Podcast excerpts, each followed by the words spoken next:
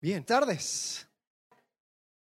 Hemos estado viendo la vida de Salomón, así como dijo Marcelo, y, la verdad ha sido de mucha bendición poder volver a tal vez una historia muy conocida, volver a, a mirarlo con otros ojos, a verlo con una perspectiva y un deseo de crecer, no solamente de aprendernos otra historia bíblica. Y Dios le dio a Salomón sabiduría Después continuemos, ¿no? Hemos podido indagar y profundizar en la vida de Salomón, entendiendo el contexto mayor en el cual se encuentra, viendo tal vez algunas cosas eh, donde cuando al parecer todo va bien, si lo rascamos un poquito, si empezamos a, a mirar un poco más profundo, encontraremos que sí hay algunos problemas. Ahora, la verdad es que Salomón fue un hombre increíble. Hemos estado hablando, como dije, de las tal vez de las cosas un poco más negativas de Salomón, pero es porque lo positivo es obvio. Salomón fue un hombre que continuó el deseo de su padre David y construyó el templo. Bajo Salomón, Israel llegó a tener el imperio más grande que ellos conocieron. El, el rey Salomón casó eh, eh, o llegó casi a la extensión original que había dado Dios de la tierra prometida. Cuando Dios habla acerca de la tierra prometida, habla de, de, mucho espacio, dice del río Éufrates hasta el Mediterráneo. Y eso es un espacio que si hoy vemos un mapa, ni en chiste abarca a Israel. Eh, y, por mucho, mucha de la historia de Israel, Israel tenía, tenía muy, muy poco territorio, pero bajo Salomón sí pudo crecer y creció muchísimo. Bajo Salomón pudieron ver lo que es un reinado de paz eh, y todo centrado en el templo que había construido. Ahora, la vida de Salomón en el, libro de Reyes abarca del capítulo 3 al capítulo 11. Y podemos ver que en el capítulo 11 hay evidencias de un desastre moral. Un, eh, se, expone el corazón de Salomón y se expone lo malo eh, que, o lo mal que estaba delante de Dios. Entonces no era todo excelente, pero en los capítulos anteriores a ese desastroso capítulo 11, habrá evidencias que podemos ver o que podemos decir, ah, yo creo que aquí hubo algo, aquí hubo un pequeño desvío, yo creo que sí. Yo creo que el desvío de Salomón tenía que ver con su enfoque. El desvío de Salomón, y nosotros lo podemos tomar como ejemplo, porque si Salomón, el hombre más sabio de toda la tierra antes de, Jesús, eh, pudo fracasar de tal forma, eso nos debe de servir como advertencia. ¿Y cuál fue el desvío de enfoque de Salomón? Bueno, creo que tenía que ver con la manera en que medía su relación con Dios. Yo creo que el énfasis que él ponía en ciertas cosas le fue engañando a hacerle pensar que todo estaba bien. Y si estás tomando notas, quiero que anotes esto. La manera en que mides tu relación con Dios afecta el resultado. La manera en que mides tu relación con Dios afecta el resultado. Un enfoque desviado resulta en un corazón desviado. Es decir, la manera en que mides algo va a determinar la calidad de esa cosa. Porque si tú mides mal, entonces no tienes toda la información. Suele pasar en relaciones, suele pasar entre, entre eh, parejas, ¿no? Eh, el esposo llega a casa y la esposa ahí todo triste y dice, tú no me amas. dice, claro que te amo. No, tú no me amas no me dices que me amas. Te dije que te amaba cuando nos casamos y no ha cambiado de opinión. Cuando eso cambie te diré, ¿no? Y tal vez el esposo mide su amor diciendo, yo me levanto a las 5 de la mañana para salir a trabajar y gano el dinero y te lo paso todo a ti, no me guardo nada y todo lo hago para ti porque te amo y etcétera, etcétera. Entonces él está diciendo, yo, yo te, ¿por qué? ¿Qué mide? Mide el trabajo, ¿no? Mide eh, el, poder producir, eh, el poder proteger y eso es su manera de medir su amor. Pero Ella como mide el amor, dice, pues nunca pasas tiempo conmigo, cuando llegas a la casa estás cansado, estás aquí, estás allá, estás en tu celular, entonces nunca pasamos tiempo realmente hablando. Ah, ¿qué sucede? Los dos tienen una definición acerca de lo que es el amor, pero los dos miden, lo miden de otra manera. Hoy no vamos a hablar de eso, pero si quieres saber un poco más acerca de los lenguajes del amor, te lo recomiendo. El punto es, la manera en que mides algo va a afectar el resultado. Y cuando empezamos a ver la vida de Salomón, podemos ver que habían algunas cosas desviadas. Ahora, comencemos con lo bueno. Comencemos con el capítulo 8 de Primera de Reyes. Acompáñeme. Este, esta es una escena increíble. En capítulo 8 ponen el arca del pacto dentro del templo ya terminado y lo están inaugurando. El arca del pacto, representando la presencia de Dios, entra y ellos tienen un servicio de adoración y de alabanza, un sacrificio enorme, y Salomón ahí está presidiendo. En el versículo 5 de capítulo 8 de Primera de Reyes dice así, y el rey Salomón y toda la congregación de Israel que se había reunido con él estaban con él delante del arca, sacrificando ovejas y bueyes que por la multitud no se podían contar ni numerar. Imagínense cómo habrá sido. Y los sacerdotes metieron el arca del pacto de Jehová en su lugar, en el santuario de la casa, en el lugar santísimo, debajo de las alas de los querubines. Reyes y crónicas son las mismas historias, paralelos, pero dan diferentes detalles.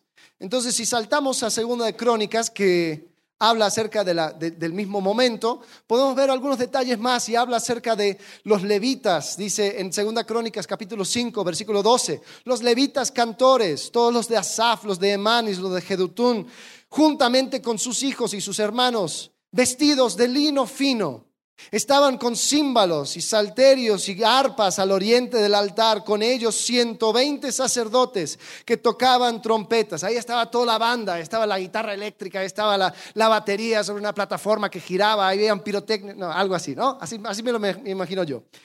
Habían, dice que sonaban las trompetas en versículo 13, pues las trompetas y cantaban todos a una para alabar y dar gracias a Dios.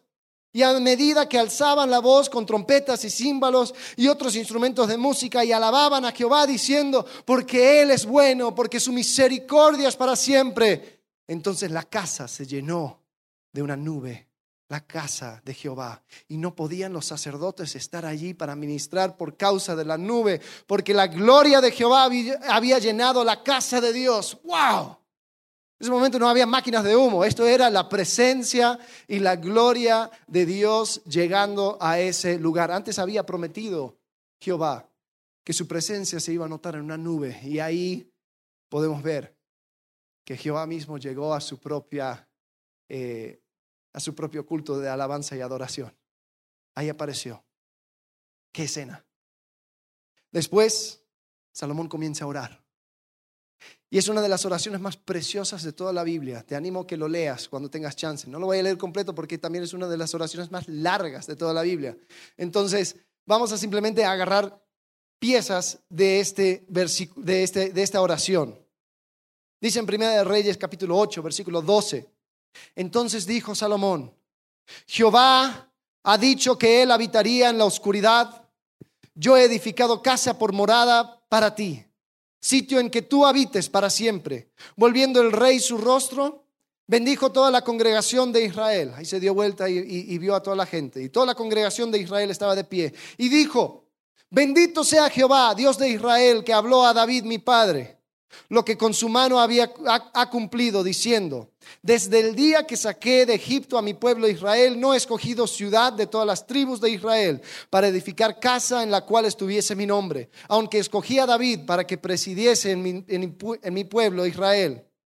Y David mi padre tuvo en su corazón edificar, al, edificar casa al nombre de Jehová, Dios de Israel. Pero Jehová dijo a David mi padre, cuando cuanto a haber tenido en tu corazón edificar casa a mi nombre, bien has hecho en tener tal deseo. Pero tú no edificarás casa, sino tu hijo que saldrá de tus lomos, él edificará casa a mi nombre. Y Jehová ha cumplido su palabra que había dicho, porque yo me he levantado en lugar de David mi padre, y me he sentado en el trono de Israel, como Jehová había dicho, y he edificado la casa al nombre de Jehová Dios de Israel. Y he puesto en ella lugar para el arca, en la cual está el pacto que Jehová, que él hizo con nuestros padres cuando los sacó de la tierra de Egipto. Luego se puso Salomón delante del altar de Jehová. Entonces comienza, después se mueve al, al pueblo y después se pone delante del altar en presencia de toda la congregación de Israel y extendió sus manos al cielo y dijo, Jehová, Dios de Israel, no hay Dios como tú, ni arriba en los cielos, ni abajo en la tierra, que guardas el pacto y la misericordia de tus siervos, los que andan delante de ti con todo su corazón, que has cumplido a tu siervo David, mi padre, lo que prometiste. Lo dijiste con tu boca y con tu mano lo has cumplido como sucede en este día. Y fue un momento increíble la presencia de Dios en el templo. Salomón orando, orando de tal forma que era obvio que él entendía lo que significaba este momento en la historia. Esto era el momento más significativo para la presencia de Dios en 400 años. Dios estaba inhabitando el templo y entró con presencia, o sea, llenó su presencia como una nube dentro del templo. Él ora reconociendo el pacto que había hecho con Moisés. Él ora reconociendo también más adelante, él habla acerca de siete cosas que pudieran pasar, sea, eh, sea eh, hambruna, sea algún desastre, sea pecado del pueblo, sea lo que sea. Dice, Señor, te pedimos que cuando tú escuches las oraciones de tu pueblo, tu pueblo que mira el templo y ora en dirección hacia allá. Es por eso, Fíjense, es, por esa, esa oración que los judíos buscan Jerusalén para orar en esa dirección. Es por, a causa de la, de la, oración de Salomón, porque dice, cuando ellos miren al templo, cuando, cuando se dirigen al templo, Señor, que tú escuches. Y podemos ver que, wow, este momento para Salomón era algo increíble. En versículo 65 dice que en aquel tiempo Salomón hizo fiesta y con él toda Israel, una gran congregación, desde donde entran en Hamat hasta el río de Egipto, delante de Jehová nuestro Dios, por siete días y aún por otros siete días. Y lo bueno es que lo aclaran porque dice, esto es por catorce días. Dice, al octavo, al octavo día despidió al pueblo y ellos, bendiciendo al rey, se fueron a sus moradas, alegres y gozosos de corazón, por todos los beneficios que Jehová había hecho a David, su siervo, y a su pueblo Israel. El templo se construyó, se inauguró. Dios llega con su presencia. El pueblo está alegre. Todos están felices. Todos reconocen la grandeza de este momento. La verdad, esto era el mejor momento de Salomón. Esto era la razón por la cual él llegó a ser rey, para construir este templo. Y para colmo, en el capítulo 9 aparece Jehová una vez más para hablar con Salomón. ¿Y qué le dice? En versículo 1 de Primera de Reyes 9, cuando Salomón hubo acabado la obra de la casa de Jehová y la casa real y todo lo que Salomón quiso hacer, Jehová apareció a Salomón la segunda vez, como le había aparecido en Gabaón. Y le dijo Jehová, yo he oído tu oración y tu ruego que has hecho en mi presencia. Yo he santificado esta casa que tú has edificado para poner mi nombre en ella para siempre. Y en ella estarán mis ojos y mi corazón todos los días. Y si tú anduvieres delante de mí como anduvo David tu padre, en integridad de corazón y en equidad, haciendo todas las cosas que yo te he mandado, y guardando mis estatutos y mis decretos, yo afirmaré el trono de tu reino sobre Israel para siempre, como hablé a David tu padre, diciendo, no faltará varón de tu descendencia en el trono de Israel. Ok, hasta ahí todo bien, ¿no? Gracias, sí, sí, sí, yo sé, ya, ya me lo dijiste, pero como que Jehová quiere hacer hincapié y continúa. Dice, más, si obstinadamente os apartaréis de mí, de mí, vosotros y vuestros hijos, y no guardaréis mis mandamientos y mis estatutos que yo he puesto delante de vosotros, sino que fuereis y sirviereis a dioses ajenos y lo adoraréis. Yo cortaré a Israel de sobre la faz de la tierra. Uy, se puso oscuro. Bien pesimista Jehová, ¿qué pasa? Yo cortaré a Israel de sobre la faz de la tierra que les he entregado. Y esta casa que he santificado a mi nombre, yo la echaré delante de mí. E Israel será por proverbio y refrán a todos los pueblos. Y esta casa que estaba en estima, cualquiera que pase por ella se asombrará y se burlará y dirá, ¿por qué ha hecho así Jehová a esta tierra y esta casa? Y dirán, por cuanto dejaron a Jehová su Dios, que había sacado a sus padres de tierra de Egipto, y echaron mano a dioses ajenos, y los adoraron y los sirvieron. Por eso ha traído Jehová sobre ellos todo este mal. A ver, espera. Jehová aparece, así como la primera vez, pero como que el contenido del mensaje era muy diferente la primera vez. Esta vez fue un poco más pesimista. La primera vez era, wow, Salomón, increíble, como pediste eh, sabiduría y no pediste riqueza, no, no pediste fama, no pediste la muerte de tus enemigos. Yo te voy a dar todo eso, solo cuida de seguirme y obedecerme. Sí, sí, sí, wow. Ahora esta vez como que se, se tornó un poco más oscuro. Como que Jehová quería asegurarse de que Salomón entendía que había consecuencias por dejar de obedecer a Jehová. Medio mala onda, Jehová, ¿no? ¿Acaso no vio el templo? ¿Acaso no quedó impresionado con todo lo que había hecho Salomón? ¿Acaso no, no, no era esto lo que David su padre había hecho y pasó la, última etapa de su vida preparando? Me hubiera gustado si, si, Jehová me va a hablar después de construir el templo, que venga con aplausos por lo menos. Bien, Salomón. Yo creo que podemos ver el corazón de Jehová unos años antes con el profeta Samuel, cuando habla el rey Saúl. En 1 Samuel capítulo 15, versículo 22. Samuel dijo, ¿se complace Jehová tanto en holocaustos y víctimas como en que se obedezca las palabras de Jehová? Ciertamente el obedecer es mejor que los sacrificios y el prestar atención que la grosura de los carneros. Ahora, es posible que esta palabra de Jehová le llegó a Salomón de sorpresa. Porque si vemos la primera vez que se le aparece Jehová, se despierta Salomón, dice que, se dio cuenta que había sido un sueño. Dice que hace un gran sacrificio y hace una gran fiesta en Jerusalén, agradecido porque Jehová se le había aparecido. Esta vez termina de hablar Jehová y continúa la historia. No se escucha nada de Salomón. Casi, casi parece niño regañado. Porque no hay respuesta de Salomón. Y comenzamos hablando acerca de la manera en que mides las cosas, ¿no? La manera en que mides tu relación con Dios afecta el resultado. ¿Cómo habrá medido Salomón su relación con Dios? Te hago una pregunta. ¿Te han hecho ¿Has escuchado esa pregunta? Tal vez te lo han hecho, tal vez tú lo has hecho a otras personas. ¿Cómo está tu relación con Dios? ¿Eh? ¿Quién, lo ha escuchado? ¿Cómo está tu relación con Dios? Si te lo han hecho, ¿cuál es la primera cosa que empiezas a hacer? Mm, empiezas a hacer inventario. Mm, a ver, ah, yo me levanto por las mañanas, eh, de vez en cuando sí leo la Biblia. Eh, yo no soy grosero, yo soy así. ah, pues voy a la iglesia ah, y sirvo. ahí estoy. Eh, los jueves, ahí estoy ayudando de vez en cuando, voy a mi grupo también. Mm. Y empiezas a pensar en todas las cosas que haces, ¿no? Empiezas a pensar en, en, el ministerio en el cual estás involucrado.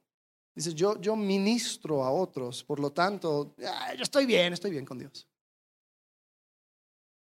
Yo creo que eso fue el error de Salomón. Yo creo que él para él le llegó de sorpresa el capítulo 11. Creo. El texto no lo dice, lo tenemos que inferir. Pero porque él medía otras cosas. Y tal vez él pensaba que estaba súper bien con Dios porque su ministerio, ah, mira, lo había cumplido. Ya hizo todo. Eh, pero es interesante cuando aparece Jehová. Dice que, que eh, cuando Salomón hubo acabado la obra de la casa de Jehová y la casa real, y todo lo que Salomón quiso hacer, Jehová apareció. O sea, cuando acabó todo, ahí aparece Jehová. Pero no llega para aplaudirle. Llega para decir, no has acabado todavía. O más bien, Salomón, no he acabado contigo. Yo quiero que sigas obedeciéndome. Yo quiero que sigas siendo fiel. Yo quiero que continúes en mis pasos, porque si no, este gran monumento que construiste, en vez de ser punto de referencia para la gloria de Dios, va a ser punto de referencia y burla para ustedes y para ti en particular. Y tenemos que tener cuidado de medir nuestra relación con Dios basado en nuestro ministerio, en las cosas que hacemos para otras personas. Porque es engañoso. Más bien, ¿cómo puedo saber cómo ando en mi relación con Dios?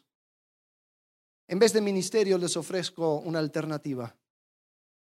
Humildad. ¿Cómo estás creciendo en humildad? Dice Filipenses capítulo 2, versículo 3, nada hagáis por contienda o por vanagloria, antes bien con humildad, estimando cada uno a los demás como superiores al mismo, no mirando cada uno por lo suyo propio, sino cada cual también por lo de los otros. Ministerio es lo que yo hago para Dios. Humildad responde a quién soy delante de Dios. Y uno puede ministrar y debe ministrar. Uso ministrar porque es una palabra de iglesia, ¿no? Dice, oh, sí, ministrando y que el ministro y que no sé qué y no sé cuánto, el ministerio. Em, estoy hablando de servicio, estoy hablando de las cosas que tú haces.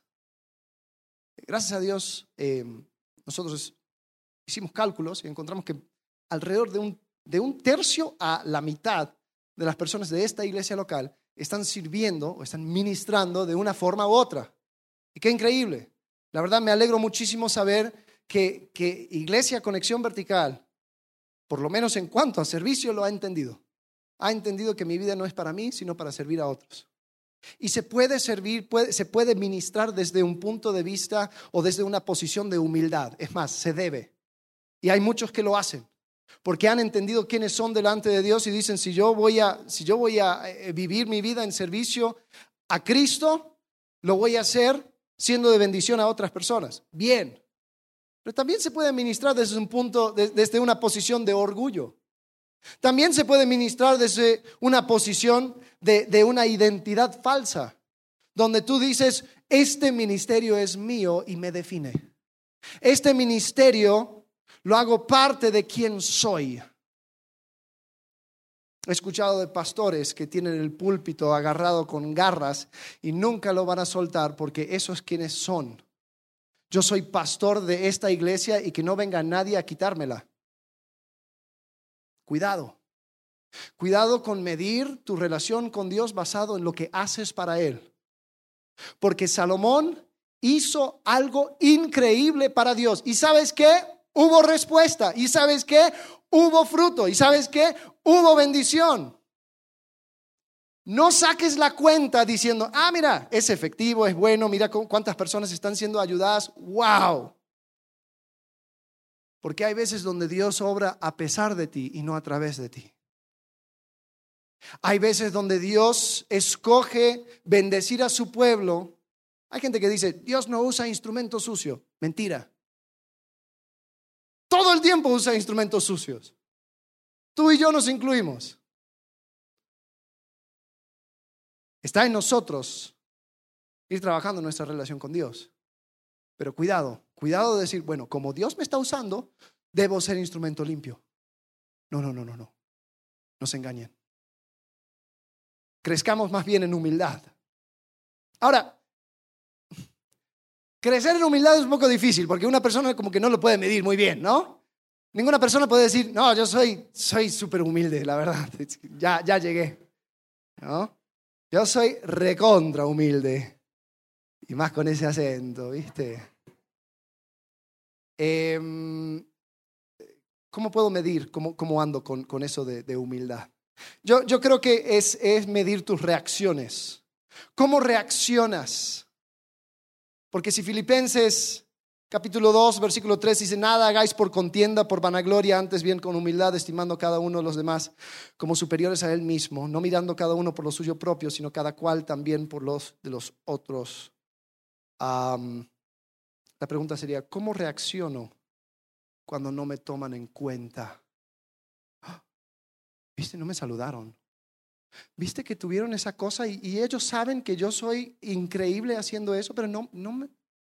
O sea, hello, aquí estoy. ¿Cómo reaccionas cuando no te toman en cuenta? ¿Cómo reaccionas cuando alguien más se deslumbra haciendo algo mucho mejor que yo? Es imposible tú decir, wow, la verdad sí, increíble lo que hace, quiero aprender de él porque mis respetos. O comenzamos a decir, ah, no, no es tan así como, no, la verdad yo sí tengo muchos años más haciendo eso y la verdad, no, no, no, no nada que ver. Empiezo a tacharle, empiezo a hablar mal y empiezo... Ahí puedes medir tu humildad. Humildad es un entendimiento correcto de quién soy yo delante de Dios. Y no es una amenaza que no me tomen en cuenta, que no me miren, que no me reconozcan, que no me aplaudan. Y si otra persona puede ser de mayor bendición que yo, adelante. Eso es humildad. Humildad es, ser, es pasar de ser afectado negativamente al ver a otro exaltado a buscarlo activamente. ¿Lo cacharon? O sea, humildad es dejar de agüitarme porque otra persona se llevó la gloria a tener una actitud de activamente buscar exaltar a otros.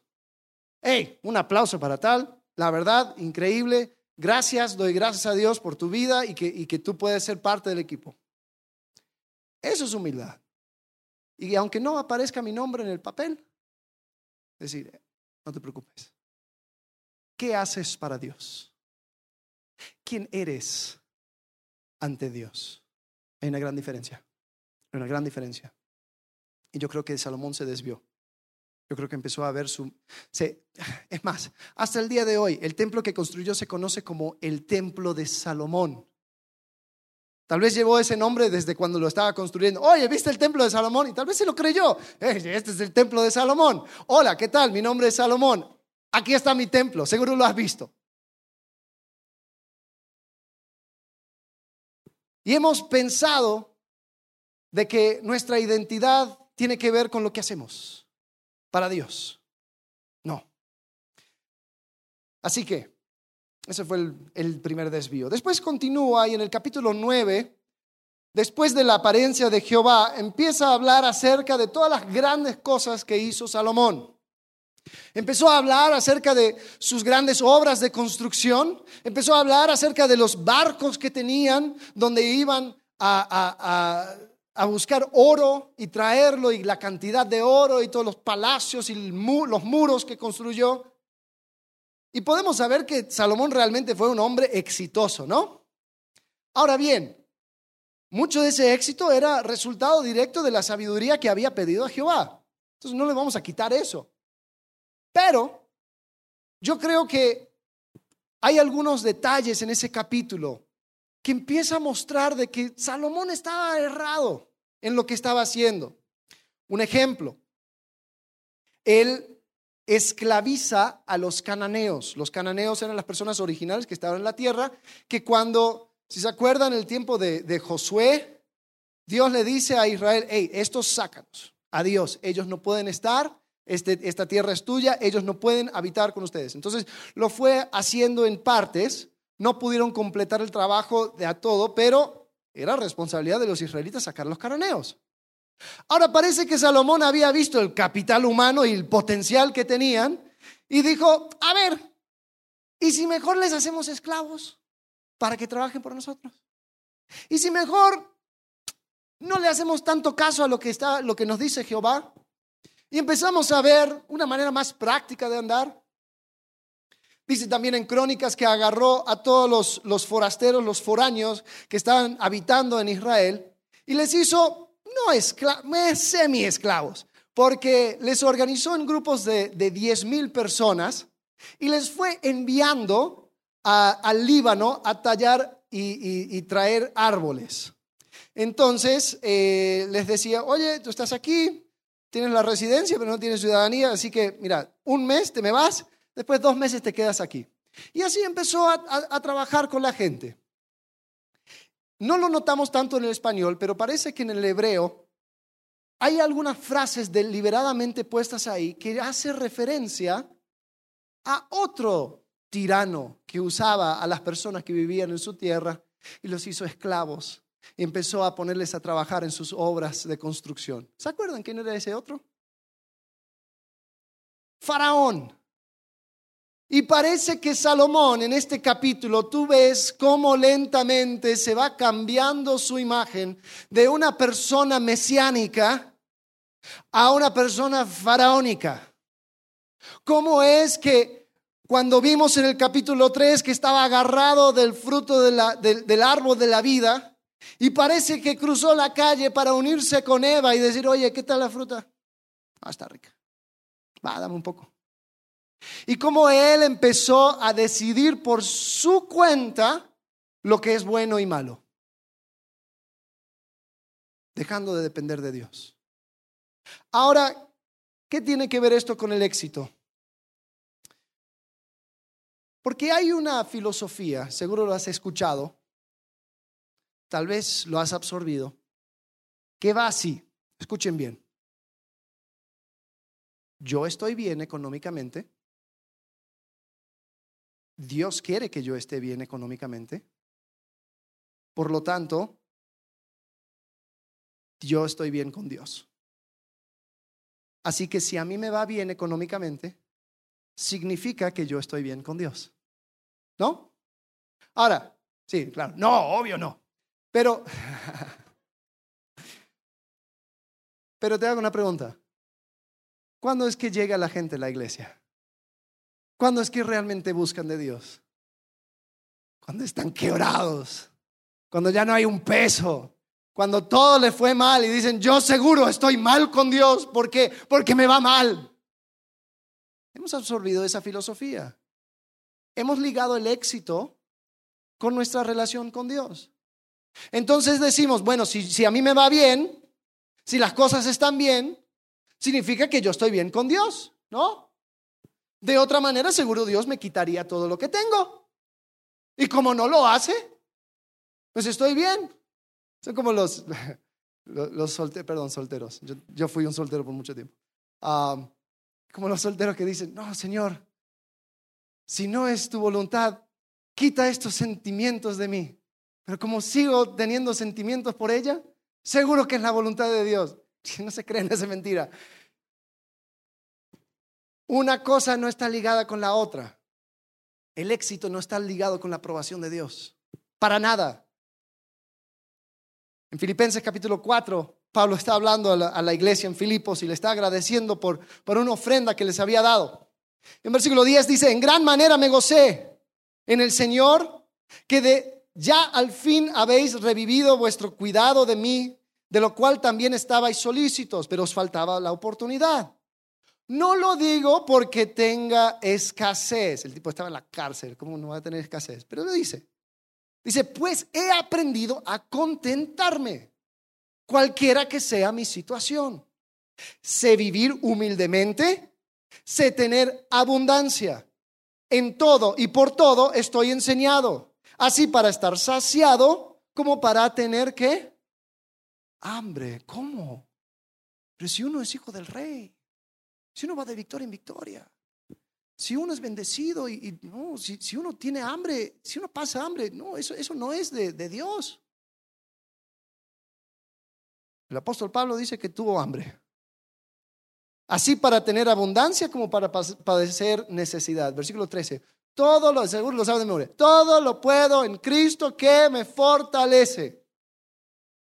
Este versículo se ha tergiversado de todas formas. Creo que hasta un motociclista lo puso en su moto antes de hacer los, saltos y, lo atribuye a todo lo puede en Cristo que le fortalece. Nada que ver. Esto tiene que, ver con desligar el éxito material con la bendición de Dios.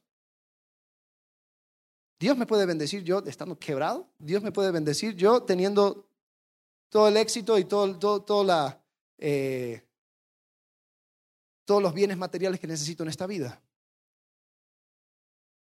Entonces no liguemos esas dos cosas. Ahora, ¿qué, ¿qué, es lo que debemos de medir? ¿Cómo podemos medir nuestra relación con Dios si no es el éxito? Bueno, te propongo una alternativa. Contentamiento y confianza. Ahora, ¿por qué las dos cosas? ¿Por qué no contentamiento o solo confianza? Porque contentamiento es estar feliz y saciado con lo que tengo y confianza es saber que no me va a faltar. Que de, la mano de Dios Él va a proveer todo lo que yo necesito de acuerdo a sus riquezas en gloria. Mateo capítulo 6, versículo 28. Marcelo hizo referencia a este pasaje hace unas semanas. Y dice Jesús, y por el vestido, ¿por qué os afanáis? Considerad los lirios del campo, como crecen, no trabajan ni hilan, pero os digo, ni aun Salomón con toda su gloria se vistió así como uno de ellos. Y si la hierba del campo que hoy es y mañana se echa en el horno, Dios la viste así, ¿no hará mucho más a vosotros, hombres de poca fe? Contentamiento y confianza.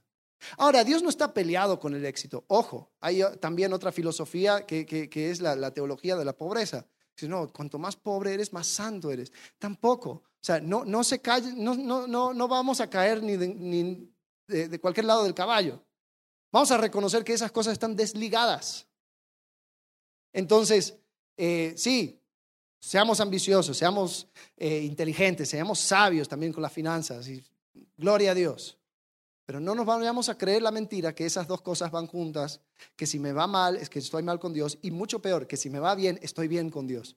Porque eso fue el engaño que yo creo que eh, de una forma creyó Salomón. La pregunta para ver si estoy creciendo en contentamiento tiene que ver con las cosas que yo necesito. Pregunta, ¿qué necesitas para estar bien? ¿Qué necesitas para estar bien? Hay personas que si, si, si la cuenta bancaria baja cierto número, ya empieza a, tener sarna, ya tienen, ay no, ya están incómodos, ya no se pueden sentar en ningún lado, ya tienen que estar y están sudando todo el tiempo y ansiosos y preocupados. Y... ¿Qué necesitas tú para estar bien? Dicen que en Cristo estamos completos. ¿Lo crees? ¿Cuáles son las cosas que me dan seguridad? ¿Cuáles son las cosas que necesito para poder estar tranquilo? ¿Cuáles son las cosas por las cuales estoy agradecido hoy? Un corazón que no está agradecido es un corazón que no ha entendido el contentamiento porque siente que merece más. Entonces mira todo lo que tiene y lo desprecia. Lo hermoso de esto es que a diferencia del éxito, uno puede estar contento o ejercer contentamiento con lo que tiene. Tú puedes estar contento con cinco pesos, puedes estar contento con cinco millones de pesos. Mejor con cinco millones, ¿no? no importa. Yo puedo practicar el contentamiento y también la confianza de que Dios provee, de que Dios sabe exactamente lo que yo necesito. Entonces, vamos a crecer en esas áreas. No vamos a creernos la mentira de que mi relación con Dios está bien porque a mí me va bien. Cuidado. Después, en el capítulo 10, continuamos con Salomón. En el capítulo 10 llega la famosa reina de Sabá. ¿Han escuchado la reina de Sabá? Bueno, ella llega realmente para ver qué onda con este Salomón, dice en versículo 1. Oyendo la reina de Sabá la fama que Salomón había alcanzado por el nombre de Jehová, vino a probarle con preguntas difíciles y vino a Jerusalén con un séquito muy grande, con camellos cargados de especias, eh, especias y oro en gran abundancia y piedras preciosas. Cuando vino a Salomón le expuso todo lo que en su corazón tenía. Y Salomón le contestó todas sus preguntas y nada hubo que el rey no le contestase.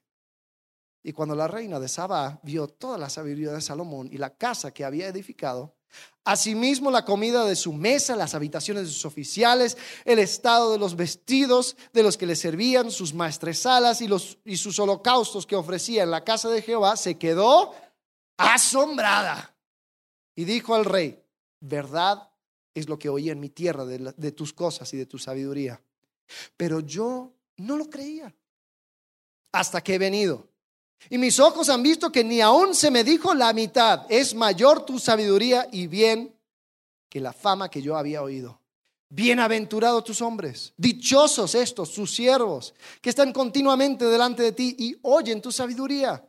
Jehová tu Dios sea bendito, que se agradó de ti para ponerte en el trono de Israel, porque Jehová ha amado siempre a Israel, te ha puesto por rey, para que hagas derecho y justicia. Definitivamente la reina se quedó totalmente impresionada. Pues dice que Salomón le dio un montón de regalos, un montón de cosas. Dice la leyenda que se fue también con otro regalo. Eh, no, en serio, si tú, si tú estudias la, la, línea real de Etiopía, ellos dicen, nuestro primer rey fue el hijo de Salomón, por la reina de Sabá. No lo dice el texto, así que queda como leyenda. El punto es, se llevó todo lo que quiso. Ahora,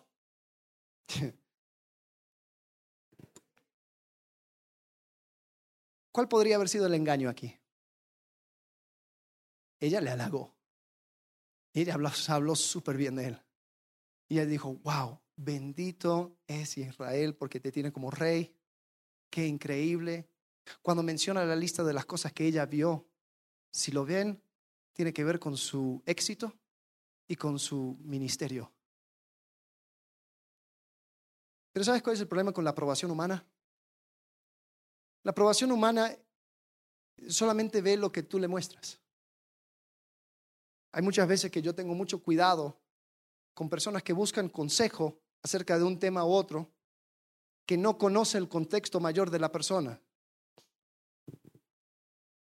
¿No te ha pasado? Dices, ah, quiero buscar una segunda opinión. Y vas y hablas con una persona que nada que ver contigo y dices, no, para que no eh, sea influenciado ¿no? por otras personas. Entonces vas y le cuentas, mira, sucede esto, sucede esto, eh, eh, ¿qué piensas? Y la persona dice, no, yo creo que tú estás bien. Claro, o sea, yo te, yo te dije todo lo que querías escuchar, no te dije todas las cosas que no quería que vieras. El problema con la aprobación humana es que no ve lo interior, no ve lo más profundo. No era que Salomón le iba a mostrar, oye, mira, reina, quiero que cheques. Deuteronomio capítulo 17 dice que no puedo aumentar caballos, no puedo aumentar mujeres, no puedo aumentar oro. Mira todos mis caballos, mira todas mis mujeres, mira todo el oro. No, no le hizo eso. Le mostró todo su éxito, le mostró todas las maravillas de su ministerio. Claro que se quedó impresionada. Cuidado con la aprobación humana y cuidado con usar eso como termómetro en cuanto a tu relación con Dios. Hay personas que dicen, no, yo claro que estoy bien. Todos dicen, oye, gracias por, por, tu vida, gracias por, por, esto, gracias por lo otro. Mira, yo estoy, yo estoy ayudando a gente. Todos los que me miran dicen que soy una persona fantástica. Todos los que, los que hablan conmigo, o sea, como que se, se, se, van con un poquito más. O sea, yo soy regalo de México para el mundo. O sea, es el síndrome San Miguel de Allende. O sea, eso soy. Gracias a Dios por mí. Y cuidado con usar eso para, para medir tu relación con Dios. Porque hay personas que dicen, bueno, obviamente la gente notaría si algo está mal. Por eso busco consejo. Por eso hablo con la gente y les pregunto, oye, ¿tú cómo me ves? No, bien, ah. Ahora, ¿qué, ¿qué debo de buscar? En vez de la aprobación humana, creo que es obvia, la aprobación de Dios. Segunda Timoteo capítulo 2, versículo 15. Procura con diligencia presentarte a Dios que aprobado, como obrero que no tiene de qué avergonzarse, que usa bien la palabra de verdad, aprobado por Dios. Eso es mucho, mucho, vamos mucho más allá que ser responsable, cumplir tus responsabilidades. Jesús en un momento da una parábola, dice, oye, el siervo que hace todo que se le pide, ¿qué quiere? ¿Un aplauso? No, hizo lo que, lo que se le mandó y punto.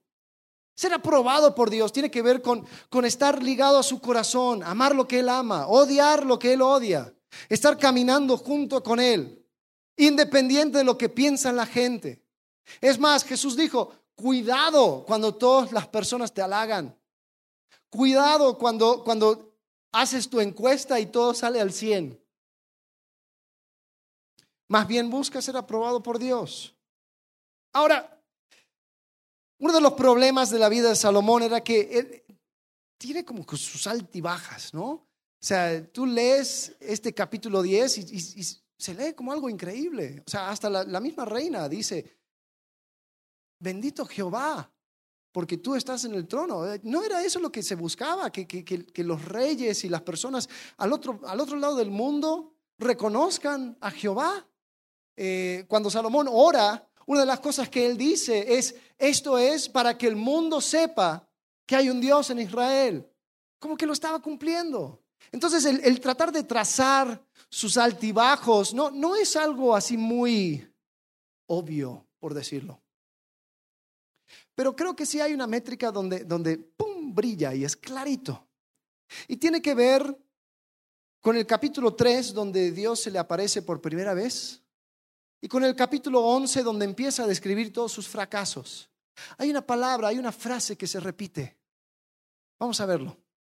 Capítulo 3 de Primera de Reyes, versículo 3. Dice, mas Salomón, ¿qué? Amó a Jehová andando en los estatutos de su padre David. Salomón amó a Jehová. Vamos a saltarnos al capítulo 11, versículo 1. Un pequeño adelanto de lo que vendrá. Dice, pero el rey Salomón amó, además de la hija de Faraón, a muchas mujeres extranjeras. Ahí está la línea. Ahí se puede trazar clarito. Porque al final todo se resume en amor. ¿Dónde está tu lealtad? ¿Dónde está tu corazón? ¿Dónde, ¿A quién está ligado tu amor? Y no estoy hablando de, cosas emocionales, oh, yo amo, no. Estoy hablando de una lealtad que ha decidido estar por y para otra persona.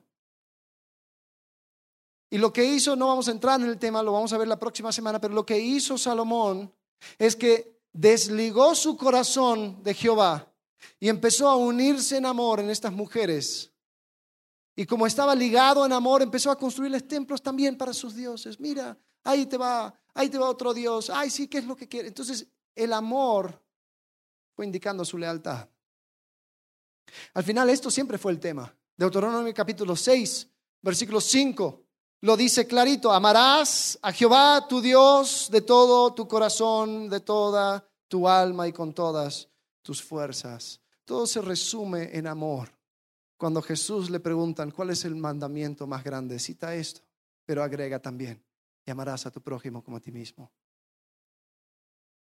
Todo se resume en amor. Ahí está la línea. Y al final estamos hablando de cosas internas versus cosas externas. Mucho, es mucho más fácil medir cosas externas. Hablamos acerca del ministerio. Oye, ¿cómo va tu ministerio? Bueno, tenemos tantas personas que están llegando. Eh, pudimos pasar a tantas personas por este curso. Pude eh, servir y ayudar a tantas personas. Ah, wow, externo. La pregunta es, ¿cómo está tu corazón? ¿Cómo estás creciendo en humildad? Hablamos acerca del éxito, ¿no? ¿Y cómo está tu estado bancario, ¿no? ¿Cómo, qué, ¿Cuántos números? ¿Qué números tienes ahí? ¿Y cómo te va con estos negocios y este otro negocio, etcétera, etcétera? No, no es la pregunta. ¿Cómo estás creciendo en contentamiento? ¿Cómo estás creciendo en tu confianza en Dios? Hablamos de la aprobación humana. Hicimos una encuesta y tú sales en 98%. Y el otro 2% es porque se equivocaron en la encuesta. Entonces andas súper bien. No tiene que ver con la aprobación humana. Eres aprobado por Dios. Eres aprobado por quien ve hasta las intenciones de tu corazón. Eso es lo que vale. Porque iglesia, hay muchas cosas que se pueden tapar. Hay muchas cosas que se pueden esconder a la vista de los hombres. Y puedes vivir toda tu vida con una aprobación de 100. Pero llegar delante de la presencia de Dios desaprobado.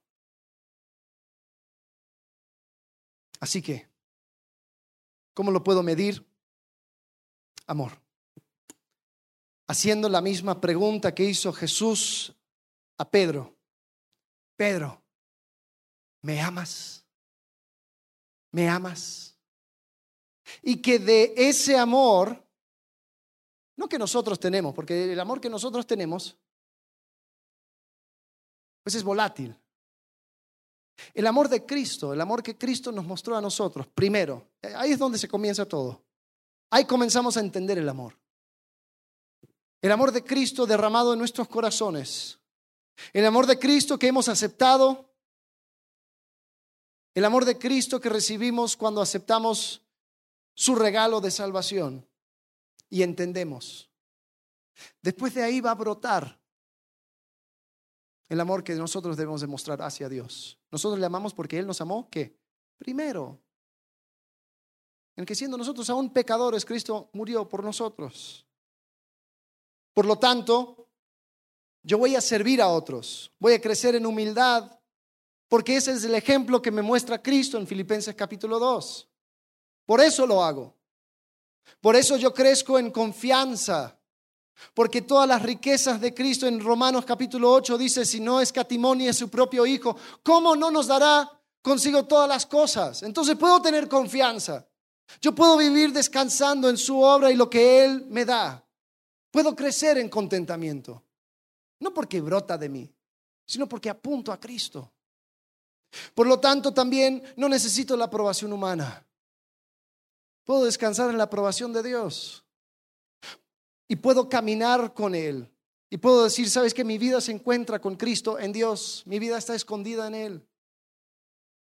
Todos murieron en Cristo para que después uno ya no viva para sí, sino por aquel que murió por Él.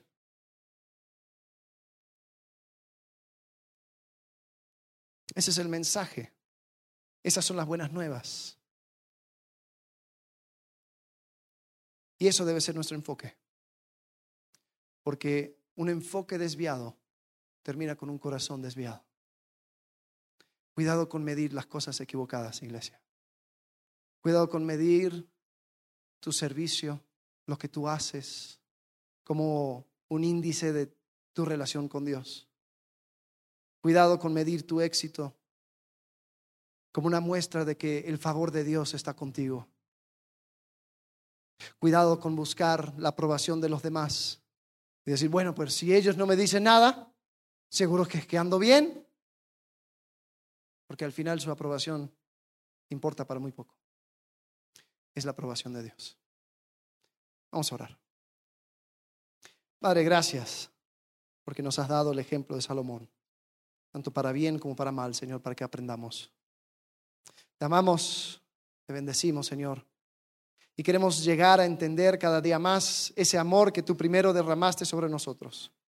Y Padre, te pido por cada persona que está presente en este lugar, Señor, que pueda tener en su historia un encuentro contigo, un momento donde él o ella entendió tu amor y lo aceptó, recibiendo así el regalo de salvación, Señor, entendiendo que nada puede por sí mismo, que no nos podemos salvar, Señor, por nuestras propias fuerzas, nuestras obras, sino por la pura gracia tuya. Señor, porque tú moriste en la cruz por nosotros. Tú diste todo. Y Señor, que esa semilla de salvación pueda brotar y dar fruto. Que podamos entender, Señor, no hay nada más grande que vivir en comunión contigo, siendo aprobados por ti. Te agradecemos en el nombre de Cristo Jesús. Amén.